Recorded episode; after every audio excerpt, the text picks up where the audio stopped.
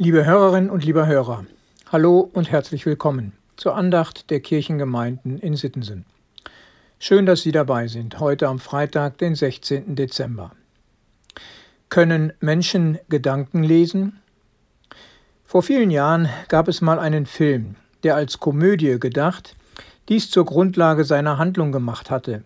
Dort konnte ein Mann die Gedanken anderer Menschen lesen und verstehen.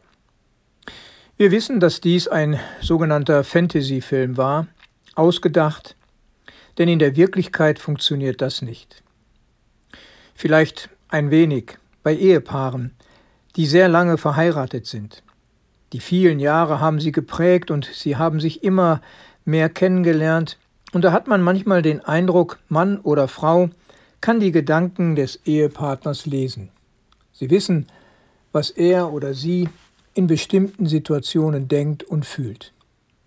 Wenn ich das beobachte, dann bin ich dann davon sehr angetan.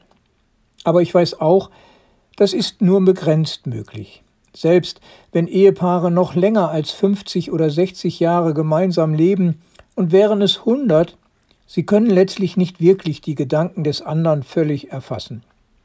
Das kann nur einer, der, der die Menschen geschaffen hat, Gott der Schöpfer der Schöpfer dieser Welt und seiner Menschen. Das sagt David und kann das aus persönlicher Betroffenheit bezeugen. In einem Gebet tut er dies und die Losung für heute ist daraus entnommen. Psalm 139, die Verse 1 bis 2.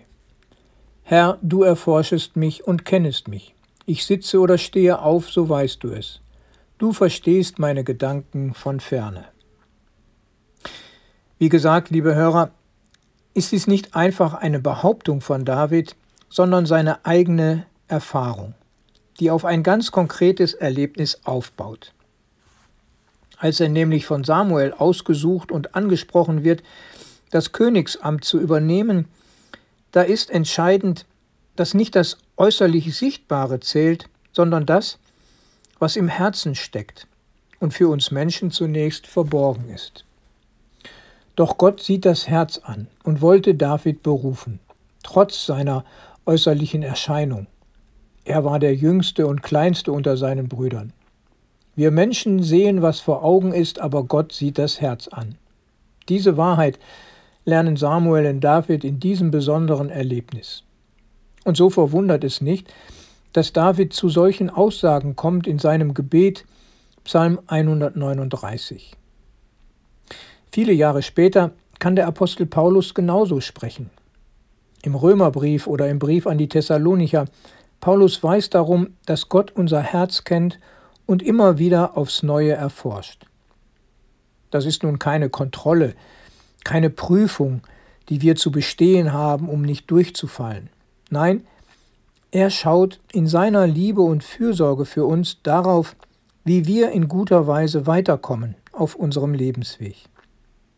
Auffällig ist, David schließt sein Gebet mit den Worten, mit denen er begonnen hat. Wieder taucht das Erforschen auf, doch zum Schluss als Bitte an Gott und mit dem Ziel, den guten und richtigen Weg für sein Leben zu finden. Die Bibelübersetzung Neue Genfer Übertragung, die sagt es so. Erforsche mich, Gott, und erkenne, was in meinem Herzen vor sich geht. Prüfe mich und erkenne meine Gedanken. Sieh, ob ich einen guten Weg eingeschlagen habe, der mich von dir wegführen würde. Und leite mich auf dem Weg, der ewig Bestand hat. Ich denke, das ist ein guter Wunsch und ein wichtiges Gebet. Vielleicht möchten Sie, liebe Hörerinnen und liebe Hörer, diesen Psalm zu Ihrem Gebet machen. Schauen Sie sich doch mal den Psalm 139 im Ganzen an. Gott segne Sie dabei. Herzlich grüßt Sie Ihr Pastor Ralf Schöll.